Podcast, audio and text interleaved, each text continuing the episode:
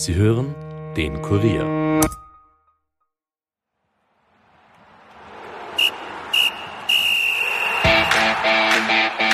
Reden wir über die Salzburger. Nach vier Spielen in der Gruppenphase der Champions League liegt das Team von Trainer Matthias Jeißle auf dem guten zweiten Platz. Hinter dem FC Chelsea, vor AC Milan und Dinamo Zagreb. Vor den letzten beiden Spielen gegen Chelsea und Milan ist also noch alles offen. Ein Überwintern im Europacup ist zum Greifen nahe. Und es gibt noch ein Thema, um das man, spätestens nach den Spielen Salzburgs gegen Dinamo Zagreb, nicht vorbei kann. Die Person Robert Lubicic. Nach seiner Nicht-Nominierung durch ÖFB-Teamchef Ralf Rangnick für die Nations League-Spiele im September zittern österreichische Fußballfans, denn er überzeugt bei Dinamo links außen immer mehr Experten und könnte auch noch für Kroatien auflaufen. Mein Name ist Caroline Krause-Sandner und ich darf euch herzlich begrüßen zu einer neuen Folge der Kurier Nachspielzeit. Nachspielzeit, der Fußball-Podcast von und mit der Kurier Sportredaktion.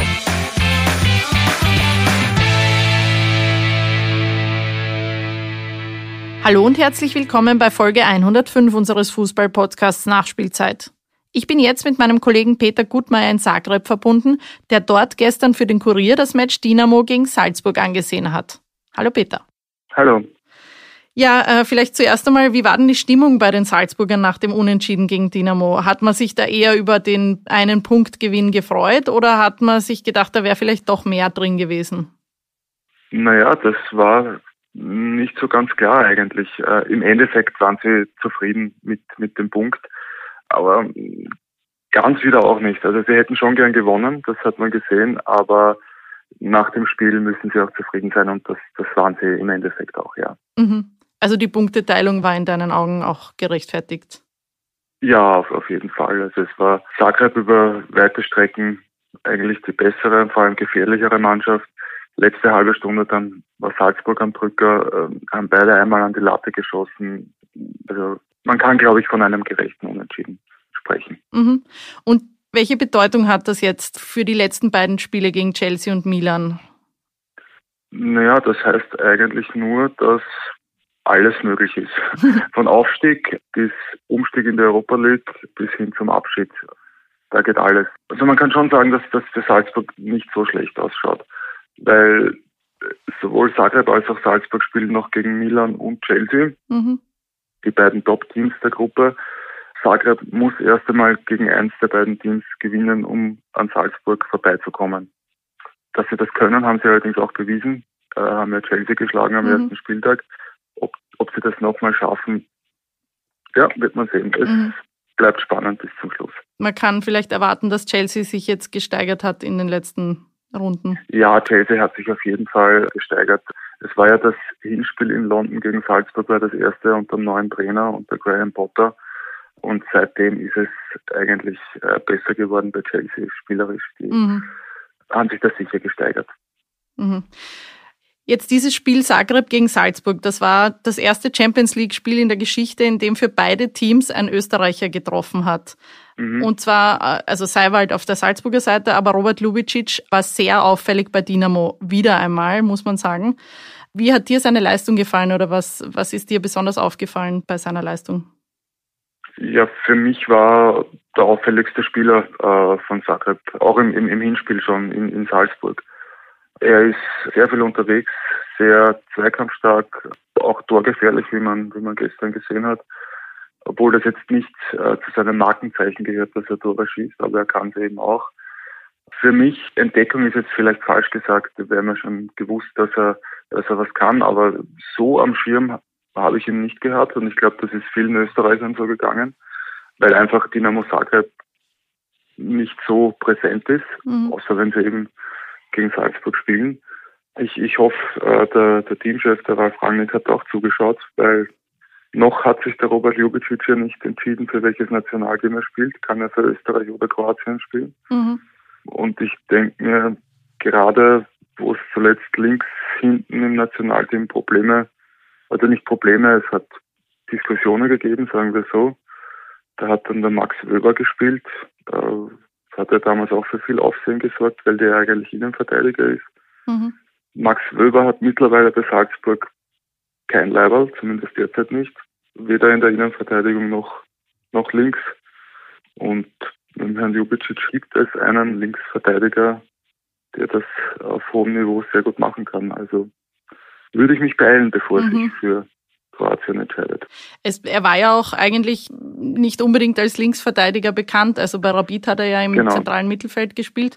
Er dürfte sich aber unfallfrei da jetzt um, umge, umgelernt haben. Ja, äh, beeindruckend auf jeden Fall. Allerdings hat er auch schon äh, gesagt, habe ich in einem äh, Interview in einer kroatischen Zeitung gelesen, äh, oder habe mir sagen lassen, dass es dort steht, ähm, dass er schon zentral spielen will. Er sieht sich als zentralen Spieler.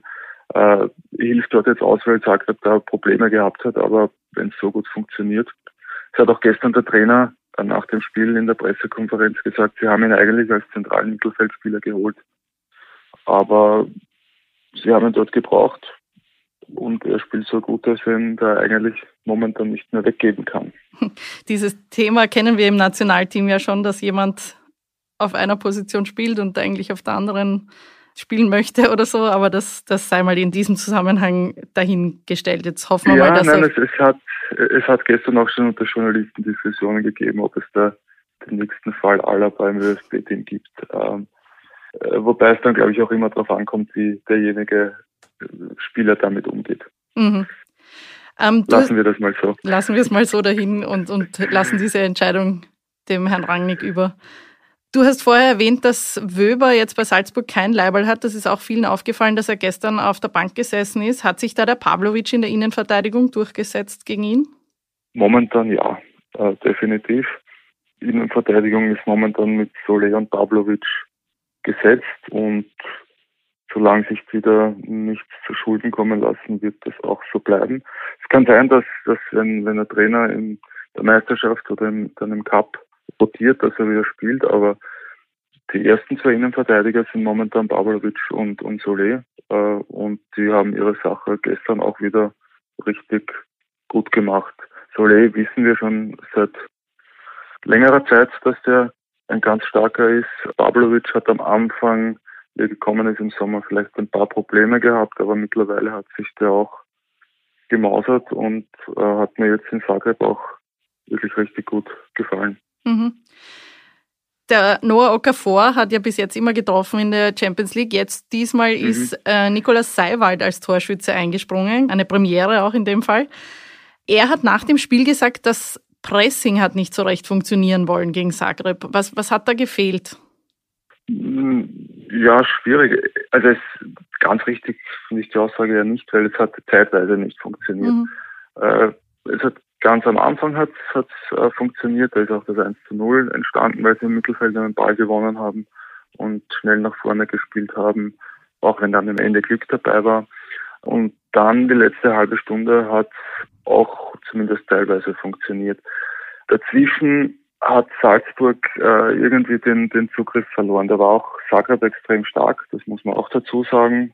Und ja, es war nicht der beste Tag für Salzburg, aber sie haben es dann auch äh, über Kampf geschafft, in der Abwehr ein bisschen mit Glück und äh, sind auch wieder zurückgekommen und deswegen eben der verdiente Punkt. Ja. Mhm. Was sind jetzt überhaupt so im, im Hinblick auch auf die letzten beiden Spiele die Schwächen von Salzburg? Wo muss man sich noch steigern?